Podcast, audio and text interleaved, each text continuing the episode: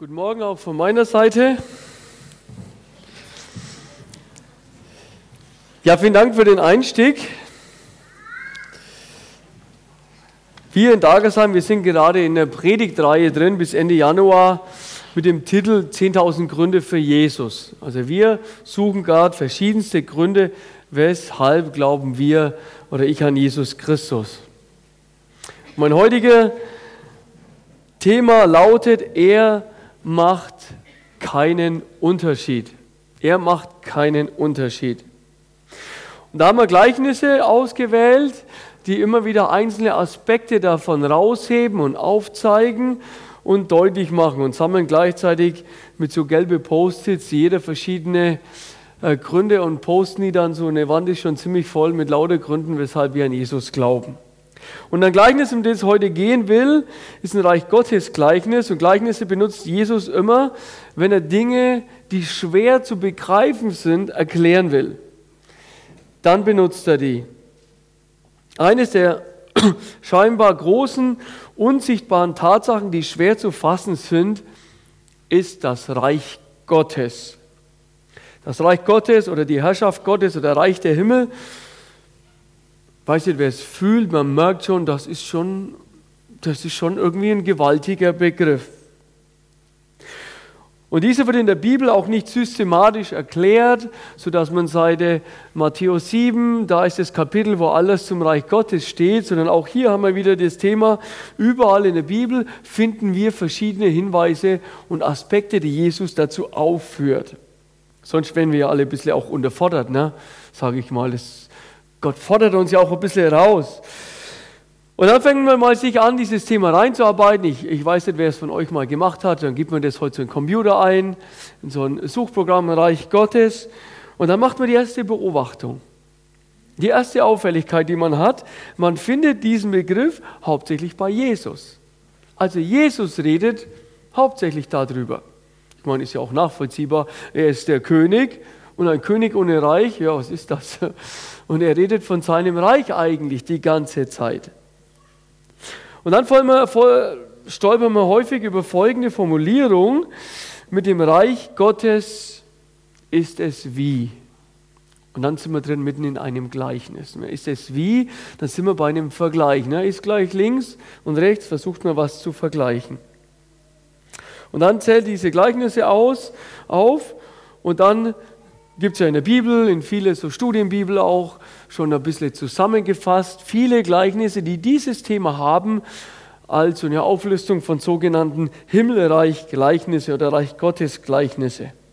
Also ganz großes Thema und tatsächlich, als Jesus schon auftritt, ganz am Anfang, in Markus 1 sagt er, es kam nach, er kam nach Galiläa, predigte das Evangelium Gottes und sprach, die Zeit ist erfüllt und das Reich Gottes ist nahe gekommen. Glaubt und tut Buße und glaubt an das Evangelium. Und da steht natürlich die Frage, ja, was meint jetzt dieses nahe gekommen? Ja, ist es jetzt schon da?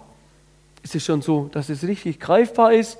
Oder müssen wir noch ein bisschen warten? Oder wie sieht es aus? Was meint Jesus eigentlich hier? Und zwei große Aspekte, die ich jetzt so ein bisschen konzentriert in den nächsten zehn Minuten entfalten will. Und das bedeutet von euch auch, das ist jetzt mal so ein bisschen der theoretischere Teil der Predigt, der mal ein bisschen mehr Konzentration bitte, bitte herausfordert, aber danach haben wir das Gleichnis dann ganz einfach verstanden. Also zehn Minuten, was sind so die wesentlichsten Punkte zum Reich Gottes? Und jetzt mal versuchen, Gehirn auf volle Leistung zu fahren. Ja? Also mein erster Aspekt ist, das Reich Gottes ist etwas Zukünftiges. Etwas Zukünftiges. Ist euch schon mal aufgefallen, wenn ihr betet und das Vaterunser betet, dann betet ihr, dass das Reich Gottes kommt. Ihr betet, dein Reich komme. Das ist in dem Gebet mit enthalten. Zweite Beobachtung, wenn wir an die Seligpreisungen denken, da gibt es ja diese Seligpreisung, die heißt, glücklich sind die Armen im Geist, denn ihnen gehört das Reich der Himmel. Ihnen gehört es. Und es ist schon gemeint, dass sie was jetzt bekommen, aber eigentlich ist es um was Zukünftiges. Also am Ende, irgendwann werden sie dieses große Reich bekommen. Dritte Beobachtung in Matthäus 8 spricht Jesus eine Realität der Zukunft aus. Und das ist auch spannend, indem er sagt, ich sage euch, dass viele von Osten und Westen kommen und mit Abraham und Isaak und Jakob zu Tisch liegen werden in dem Reich Gottes. Also ihr müsst euch mal vorstellen, Abraham kennt er ja vielleicht. Die großen Geschichten von Abraham. Und da gibt es manche Fragen, die man hat. Na, wie ging es dir da, als du da von Ur losgezogen warst? Wie war das? War die Unsicherheit? Ihr werdet die Gelegenheit haben, ihm die Fragen zu stellen. Es wird der Moment kommen, wo ihr mit ihm am Tisch gegenüber liegt. Und dann könnt ihr mal ein bisschen nachhaken. Also das sind fantastische Aussichten, aber für die Zukunft. Und die vorletzte Stelle zu dem Zukünftigen, wenn wir das Abendmahl feiern, dann erinnern wir uns an den Tod Jesu dann fangen wir an mit den Einsetzungsworten, wie er mit seinen Jüngern gefeiert hat. Und dann reichen wir uns diesen Kelch im Namen von Jesus.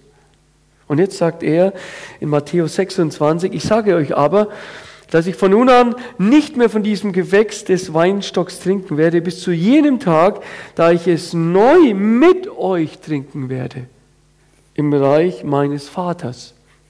Also es wird der Tag kommen, da reicht er dir den Kelch, da gibt er persönlich dir das Brot. Aber das ist was in der Zukunft.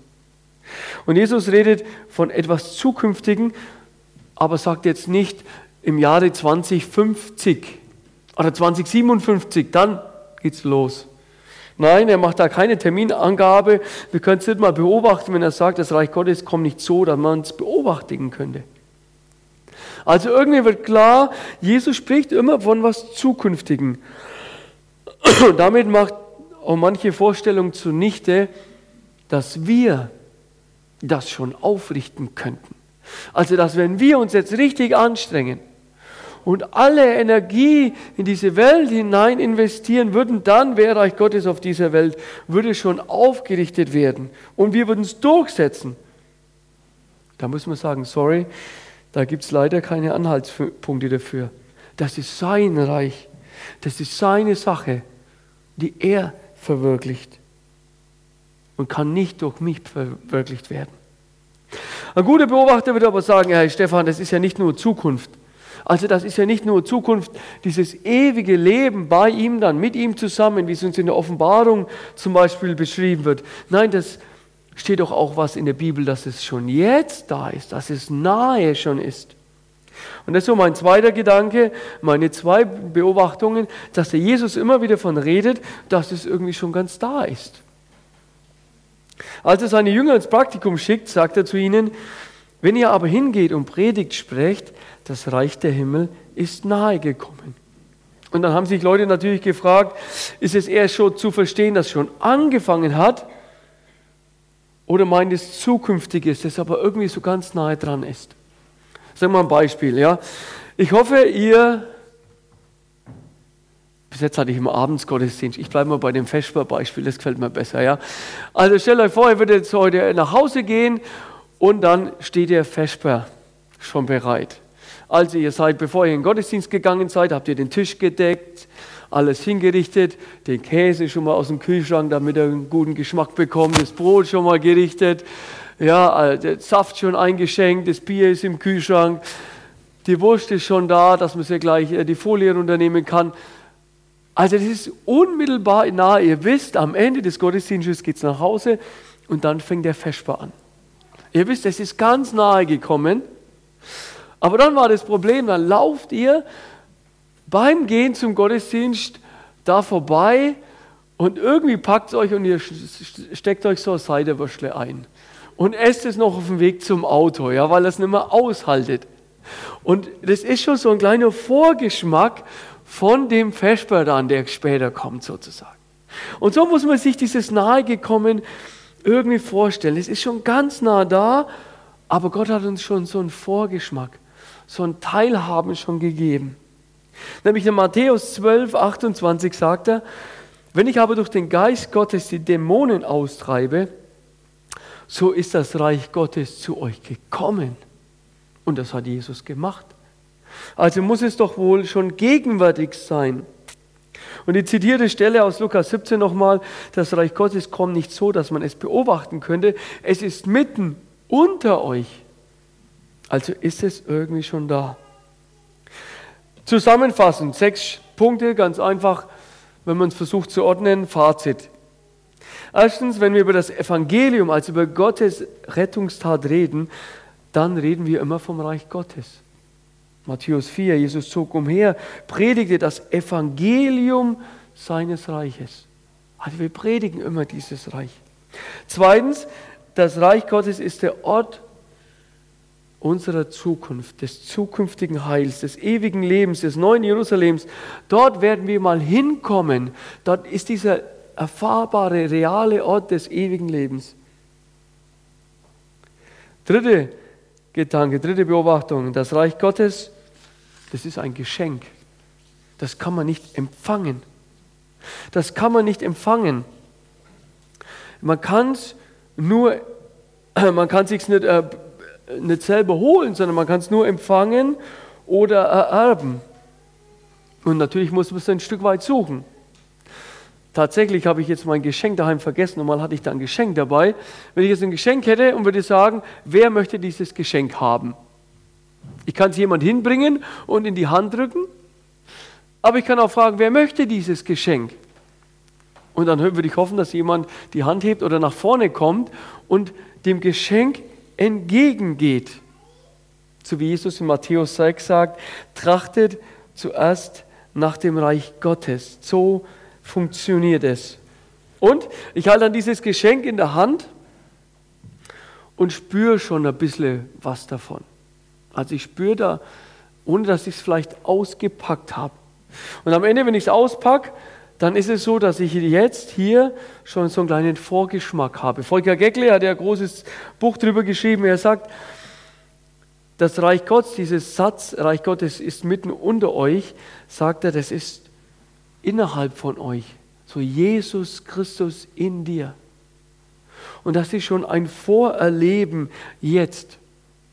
Ich kann mich noch erinnern, als wir unser, wir haben einmal ein neues Auto gekauft, meine Frau und ich, vor sechs Jahren, so ein Polo. Und dann sind wir dann nach Wolfsburg gefahren und dann ist da halt so ein bisschen Tamtam, ja. Da tun einen da so ein bisschen chauffieren und dann ist mit der Hotelübernachtung und dann haben wir die Papiere ausgefüllt und dann hieß es, morgen können Sie Ihr Auto abholen. Ja, super.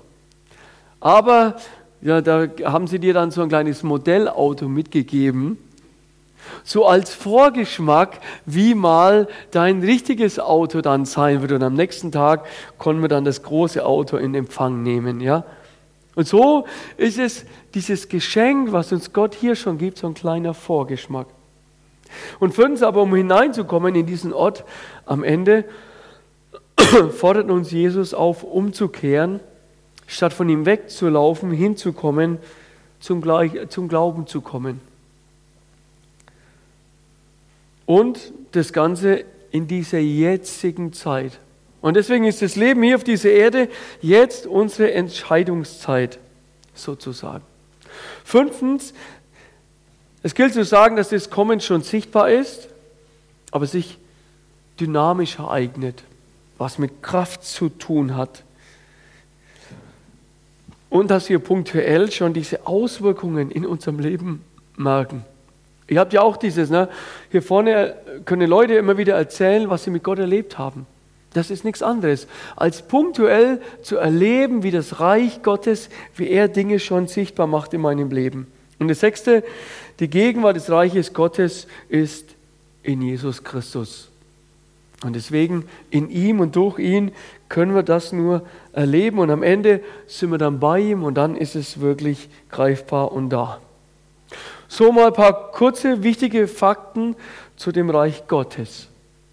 Und jetzt, wenn ihr die Gleichnisse lest, dann werdet ihr merken, dass die einzelnen Aspekte herausgreifen, vertiefen, entfalten, uns verständlich machen. Und ein Gleichnis habe ich heute mitgebracht, über das ich reden möchte, nämlich das Gleichnis von den Arbeitern im Weinberg. Und ich will es euch nicht vorlesen, ich will es euch nicht erzählen, sondern da gibt es Schlafschaf TV vom ERF, wo man abends seinen Kindern zeigen kann, drei Minuten, jeden Abend eine kleine biblische Geschichte. Die will ich jetzt zeigen, aber ihr sollt danach nicht einschlafen. Ne? Also das ist klar, es ist für abends gedacht. Ja? Kurzer Clip und dann kommt der zweite Teil meiner Predigt.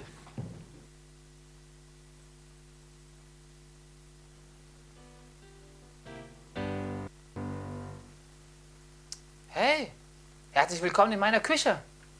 Kommt rein, fühlt euch wohl. Ich bin gerade dabei, ein paar Käsehäppchen vorzubereiten. Ich bekomme nämlich gleich Besuch. Wobei, ich weiß gar nicht, wann ich das Essen auftischen soll, denn die einen kommen jetzt gleich schon und die anderen erst in einer Stunde. Was mache ich denn jetzt? Wenn ich das Essen jetzt schon hinstelle, dann könnten nämlich die, die später kommen, sagen, das ist gemein, wieso habt ihr nicht auf uns gewartet? Hm, was mache ich? Ich hab's. Ich warte mit dem Essen. Genau. Alle sollen das Gleiche zu essen bekommen. So macht es Gott ja auch, ne? Immerhin hat Jesus sogar eine Geschichte dazu erzählt, um das zu verdeutlichen. Und die ging so. Es war einmal ein Mann, der hatte einen Weinberg. Also einen Berg, auf dem Weintrauben wuchsen. Da gab es immer viel zu tun. Frühmorgens ging er auf den Marktplatz, da wo Menschen auf Arbeit warteten. Kommt, sagte der Mann, arbeitet in meinem Weinberg. Ich werde es gut bezahlen. Einen Silbertaler. Ist in Ordnung, sagten die Männer und fingen an.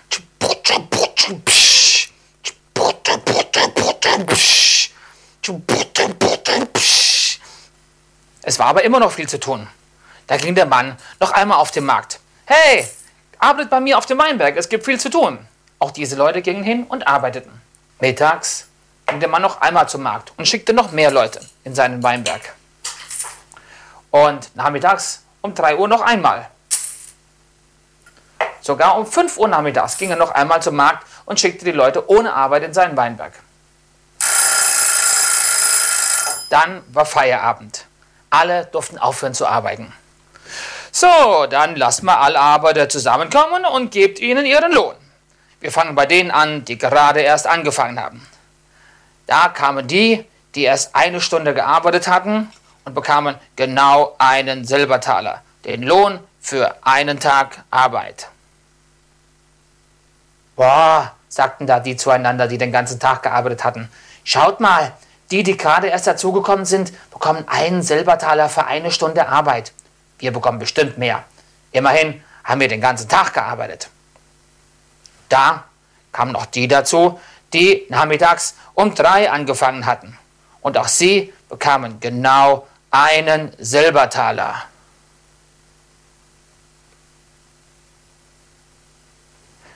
Auch die, die mittags angefangen hatten, bekamen genau einen Silbertaler. Auch die vom Vormittag. Sogar die, die morgens früh als erstes angefangen hatten, bekamen genau einen Silbertaler. Da ärgerten sie sich und beschwerten sich. Was? Die da kriegen das gleiche wie wir? Das ist ja wohl unfair. Wieso ist das unfair? fragte der Mann. Wir haben doch ausgemacht, dass ihr einen Silbertaler bekommt. Und den habt ihr bekommen. Seid ihr denn neidisch, dass ich zu den anderen so großzügig bin? Ich freue mich über die, die zu mir gekommen sind und alle bekommen den gleichen Lohn. Die Letzten sollen es nicht schlechter haben als die Ersten. So ist es bei Gott und so soll es auch bei mir sein.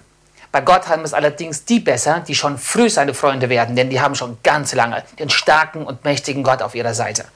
Und die bei mir früher kommen, haben es auch besser, denn mit denen kann ich schon länger quatschen. Ich komme!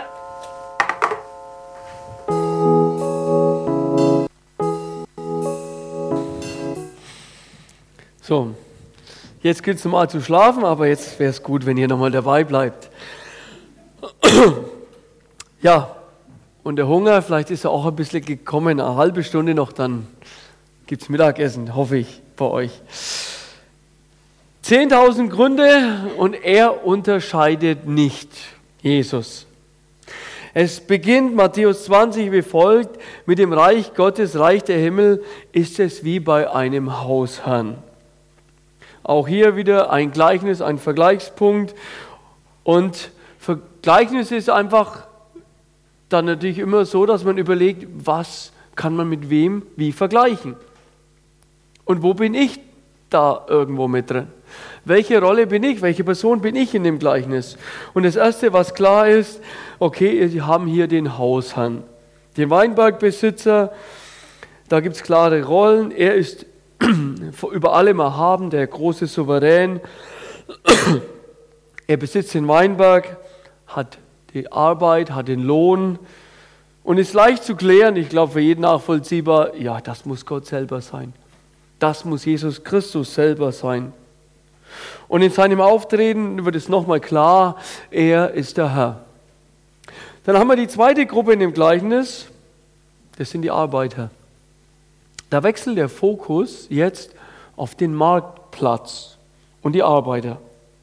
Der Marktplatz ist so, Sindelfingen haben wir einen, da müsst ihr euch vorstellen, morgens treffen sich da alle, sozusagen alle Tagelöhner von damals. Die Arbeitszeit war noch nicht so geregelt, die Firmen gab es alles noch nicht, gab hauptsächlich Landwirtschaft und man hat gearbeitet, als wenn die Sonne aufgegangen ist, bis sie abends untergegangen ist. Und wenn ich als Arbeitgeber, also wenn ich Leute anstellen will, dann muss ich nochmal, wenn ich die Guten und die Richtigen haben will, einen Ticken früher da sein, als wenn die Ersten kommen. Und so war es auch bei unserem Weinbergbesitzer. Der geht ganz früh morgens hinaus, um die Arbeiter zu rekrutieren. Und was sagt uns jetzt Gott damit? Das ist mein erster Übertrag. Da zeigt sich wirklich ganz viel von Gottes Charakter und Leidenschaft.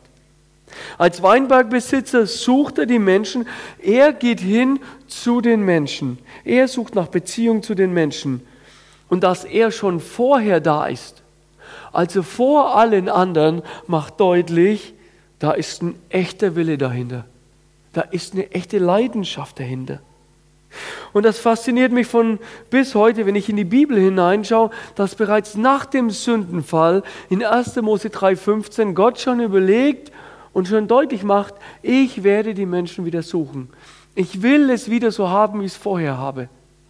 Und ich werde einen schicken, der der Schlange den Kopf zermalmen wird. Und dann bestätigt er das in Johannes 3,16, weil er die Welt geliebt hat, weil er uns Menschen geliebt hat. Das ist die Begründung. Und ich bin echt begeistert, dass er so eine Leidenschaft hat. Und ich glaube an Jesus, ich persönlich, weil er mich gesucht hat. Weil er sich aufgemacht hat, mich zu finden. Nicht ich war es, der Gott gesucht hat, sondern er hat es gemacht. Und das Verrückte an dem Gleichnis ist ja, dass Gott deutlich macht, er hört jetzt ja nicht auf. Er lässt bei den Menschen nicht locker, sondern ist ein Leben lang darum bemüht.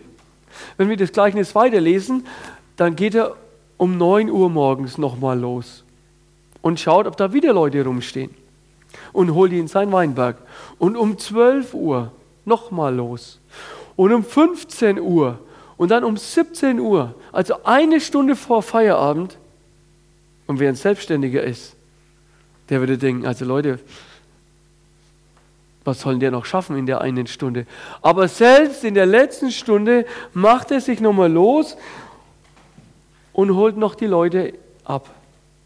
Und damit zeigt uns Gott sehr viel über uns Menschen. Weil diesen Tag, diese Stunden kannst du so übertragen auf das Leben eines Menschen. Und dass Menschen zu ganz unterschiedlichen Zeiten zum Glauben kommen. Viele von uns sind schon als kleines Kind zum Glauben gekommen. Vielleicht mit sieben, mit acht, mit sechs, vielleicht schon früher mit zehn, als Kind schon zum Glauben gekommen und Gott hat uns sozusagen in seinen Weinberg geholt. Bei anderen waren sie vielleicht 20, das ist vielleicht so die um 9 Uhr. Und man kann dann sogar die Lebenszeiten so mal probieren, auf so Lebensabschnitte zu übertragen. Und tatsächlich, es gibt Menschen, die kommen auf dem Todesbett, in der Todesstunde noch zum lebendigen Glauben an Jesus Christus. Ob die Zahl derer, die zum Schluss zum Glauben kommt, abnimmt, das ist sicherlich eine eigene Vermutung, lässt sich auch beobachten, steht so nicht in der Bibel drin. Aber mich begeistert, dass er nicht locker lässt. Mich begeistert, dass Gott nicht locker lässt, dass er immer wieder sich aufmacht. Und deswegen, wenn du vielleicht Kinder hast, wenn du Enkel hast, wenn du Freunde hast und du schon seit Jahren erwartest, dass sie zum Glauben geben, gib nie auf. Gib nie auf zu beten, gib nie auf dafür zu erzählen. Gott lässt auch nicht locker an ihnen. Gott lässt auch nicht locker. Und Menschen kommen zum Glauben. Und dann, die Uhr ist abgelaufen, 18 Uhr, Feierabend. Der schönste Moment. Wenn die Lohnauszahlung kommt. Ne? Und was ist der zu erwartende Lohn? Es heißt in Vers 2, wer mitlesen will, Matthäus 20, Vers 2, dass Jesus sagt, nachdem er mit den Arbeitern um einen Dinar den Tag übereingekommen war, sandte er sie in seinen Weinberg. Also was klar war, da wurde kein Arbeitsvertrag aufgesetzt. Das ist die erste Beobachtung, sondern eine mündliche Vereinbarung. Und das war damals so üblich. Man hat mit dem Arbeitgeber eine mündliche Vereinbarung getroffen, vielleicht einen Handschlag, und jeder wusste, das gilt.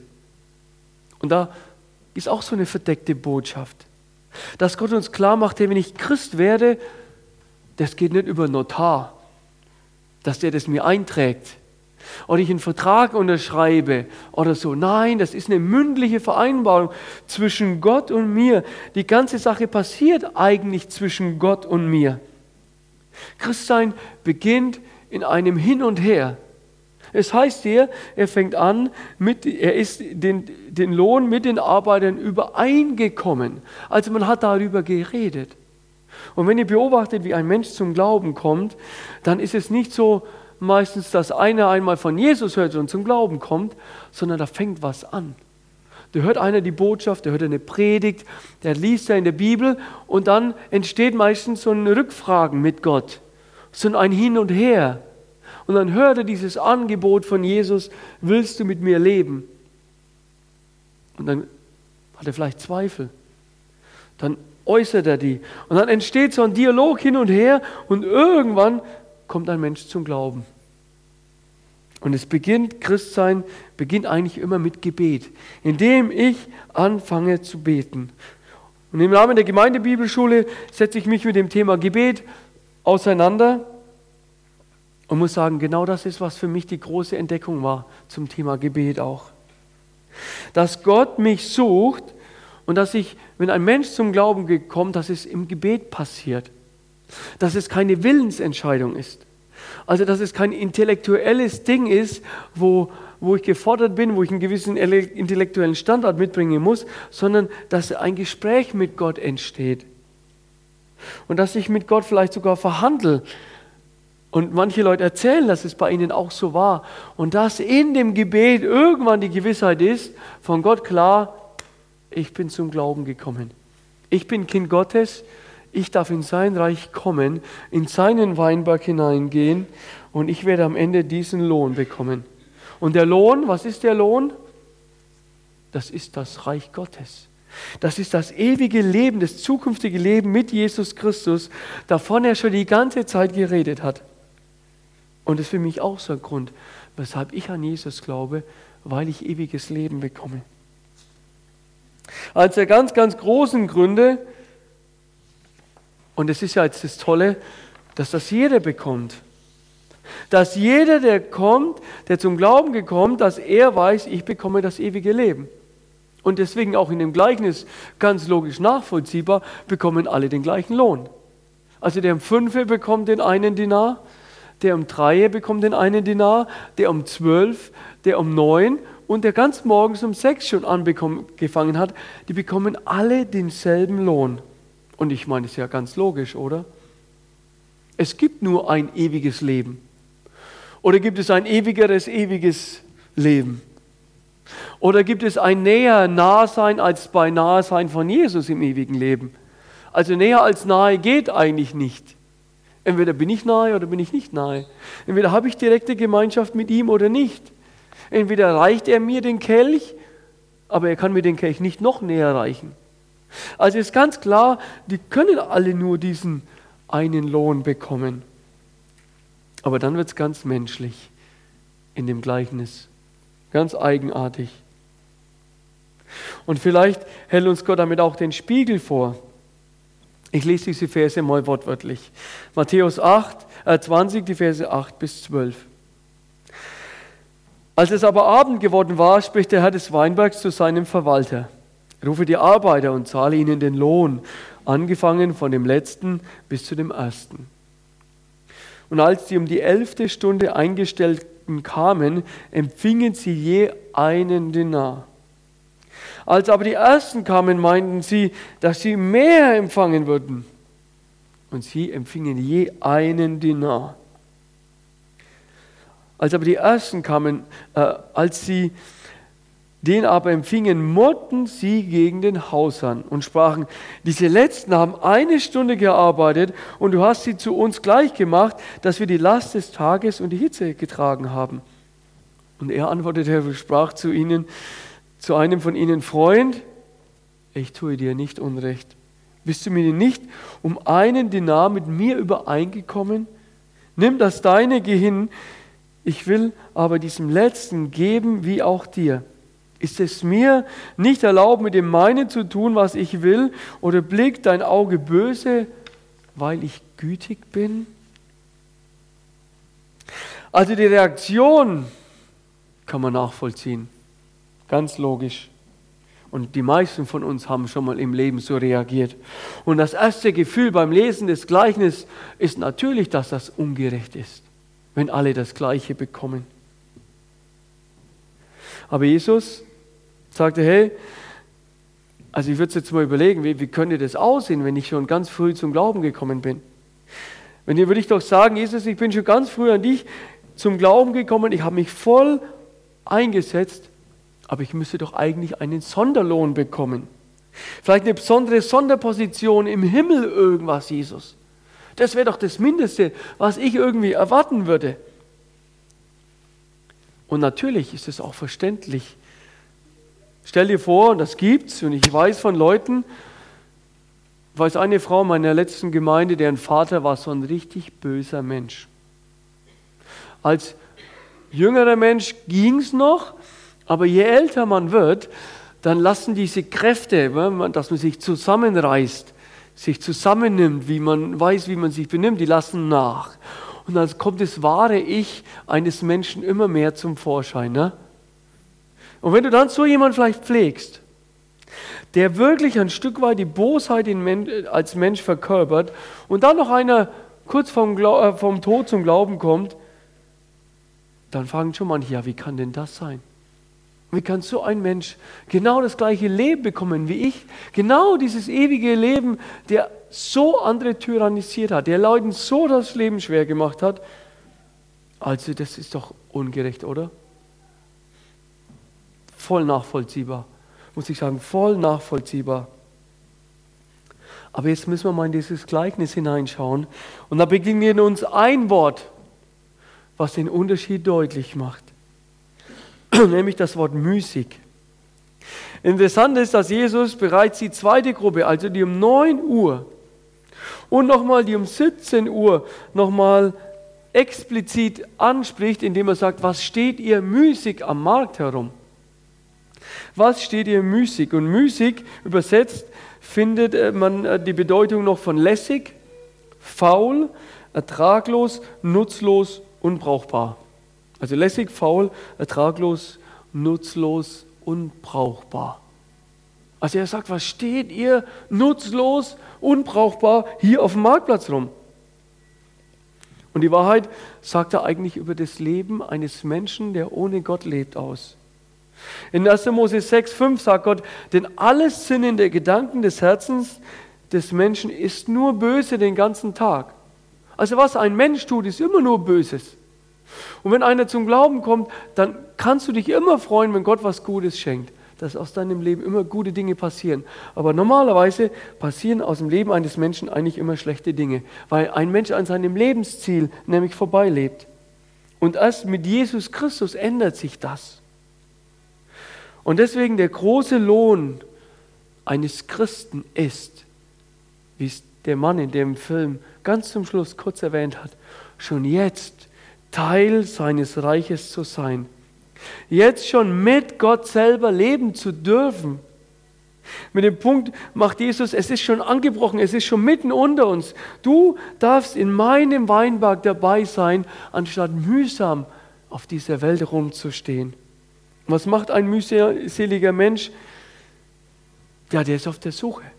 Der probiert das Leben aus, der sucht den Lebenssinn, der versucht vielleicht das Leben zu genießen, Lebensfreude auszuleben, aber merkt, es schadet eigentlich am Ende seinem Leben nur. Und ich habe noch nie jemanden erlebt, der gesagt hat, seit ich Christ geworden ist, möchte ich wieder eigentlich zurückgehen in mein Leben ohne Jesus. Sondern eigentlich sagen die Leute immer, man wäre ich nicht schon früher zum Glauben gekommen. Wäre das nicht schon ganz am Anfang meines Lebens so gewesen? Und deswegen ist ganz klar, Christsein bedeutet Gottes Gegenwart genießen. Dieses punktuelle Hereinbrechen des Reiches Gottes im eigenen Leben zu erleben. Und das ist Teil seines Weinbergs schon zu sein. Und das ändert auch alles in meinem Leben. Und dann auch dieses Wissen. Also nicht mit dieser Ungewissheit ständig durch den Tag zu gehen, was wird am Ende meines Lebens sein? Wo werde ich mal hingehen, wenn ich sterben werde? Sondern dann schon jetzt mit dieser Lebensperspektive zu leben, zu wissen, ich bekomme das ewige Leben. Mein Lohn ist mir zugesagt. Und wisst ihr, wie entspannt das das Leben hier macht? Wenn man das Leben genießen kann, wie das einem die Ängste nimmt, die die Menschen haben. Das ist ja das große Thema der Deutschen, einen Gott zu haben, der mitgeht. Und ich denke dabei immer an Kinderlieder. Ich, ich werde ein bisschen bombardiert davon durch kleine Kinder zu Hause. Und ein Refrain von meinen Kindern heißt, von den Liedern, mit Gott zu leben, das ist der Knaller. Mit Gott zu leben, das gibt mir Energie. Ich glaube, das ist es auf den Punkt gebracht, was das Gleichnis aussagt. Und deswegen zum Schluss diese Predigt, er macht keinen Unterschied. Und anstatt so zu sehen, sich zu beschweren wie die Arbeiter, dass er keinen Unterschied macht, muss man eigentlich sich freuen, dass immer noch Leute dazukommen in den Weinberg. Und Gott Jesus sagt selber am Ende, was habt ihr? Ich bin doch gnädiger Gott. Und das ist Gnade auf den Punkt gebracht, das ist Gnade veranschaulicht, dass alle, egal wann sie zum Glauben kommen, das gleiche ewige Leben bekommen. Das ist Gott und das zeichnet ihn aus. Ich glaube an Jesus Christus, weil er ein gnädiger Gott ist. Sonst würde ich heute hier nicht stehen. Amen. Lasst uns beten und dem Gott dafür Danke sagen.